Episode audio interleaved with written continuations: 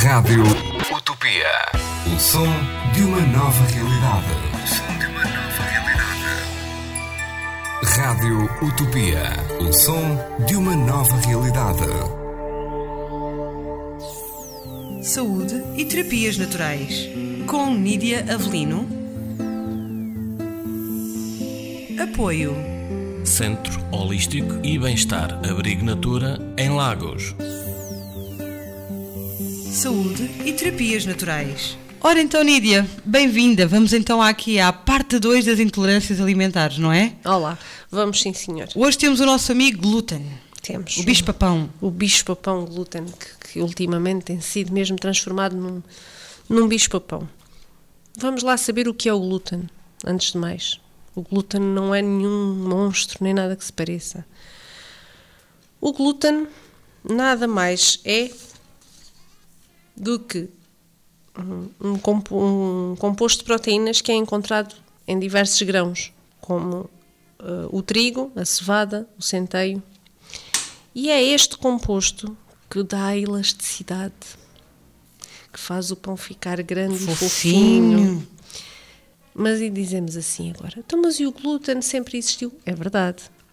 Mas nunca se viu pão tão fofinho, tão branquinho, tão como hoje em dia. Porquê?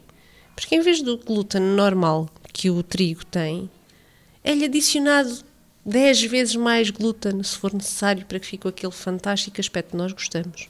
E o que é que se passa? O nosso organismo não está preparado para digerir tamanhas quantidades. E cria-se as intolerâncias. Sim, porque tudo aquilo que é em excesso vai fazer com que o organismo depois comece a recusar, não é? Claro, como é óbvio. É como, como, como em tudo. O que é demais, faz mal. Exatamente. E aqui não é diferente. Mas vamos aqui falar de duas situações distintas em relação ao glúten. Hum, uma coisa são intolerâncias ao glúten, mas uma intolerância não celíaca.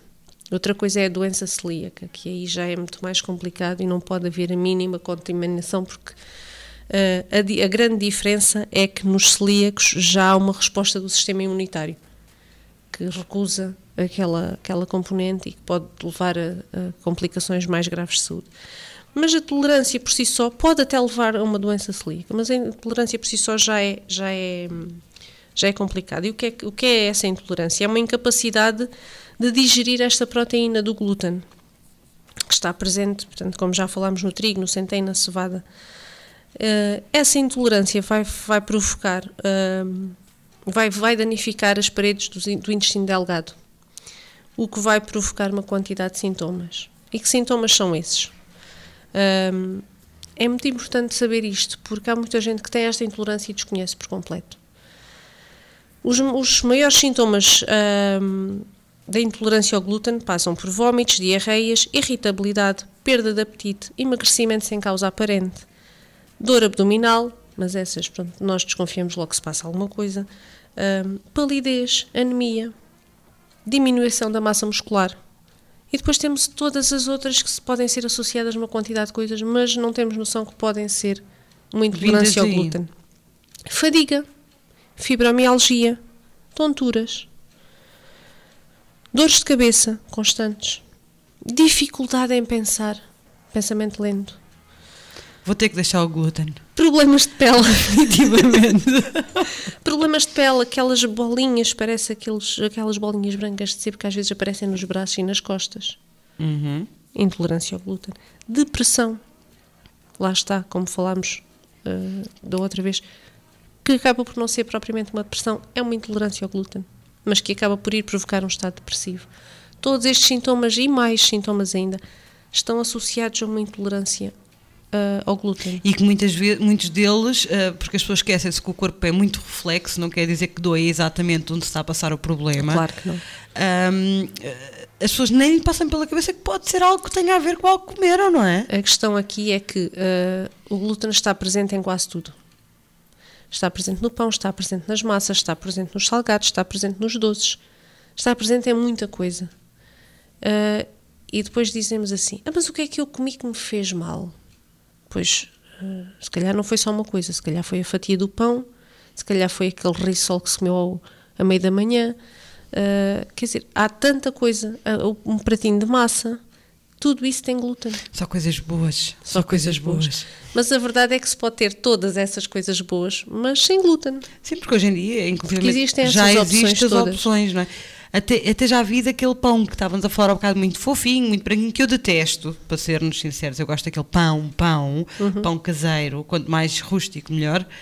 Ahm, mas já existe sem glúten. Já existem farinhas sem glúten, ah, mesmo que a pessoa não queira ir para uma, uma farinha de milho, ou, porque essas não têm glúten. Exatamente. Ah, mas existe farinha, preparados de farinha para pão e para bolos sem glúten. Por exemplo, eu, eu, eu utilizo ah, as. as, hum, para fazer os wraps em Sim. casa, as tortilhas de milho e- em vez das de centeio. Essas não e têm de glúten. trigo. Exato. Exatamente, não tem, não tem glúten. Portanto, há uma, as pessoas têm a começar a ter um bocadinho mais atenção e, e tentarem ir retirando da alimentação algumas situações para tentarem perceber também. é? Exatamente. E é isso. A, maior, a melhor forma de ah, perceberem se realmente têm este tipo de intolerância é experimentarem passar três dias sem consumir alimentos com glúten. Não custa nada. Três dias. Três dias. Ao fim de três dias, se realmente sentirem uma melhoria nestes sintomas, então realmente têm uma intolerância ao glúten. Depois há toda uma quantidade de testes que pode ser feito, mas este é o, é o É o, teste, principal. é o teste-chave. Obrigado, Nídia. Até para a próxima. Até à próxima. Saúde e terapias naturais. Com Nídia Avelino. Apoio. Centro Holístico e Bem-Estar Abrigo Natura em Lagos. Saúde e terapias naturais. Rádio Utopia.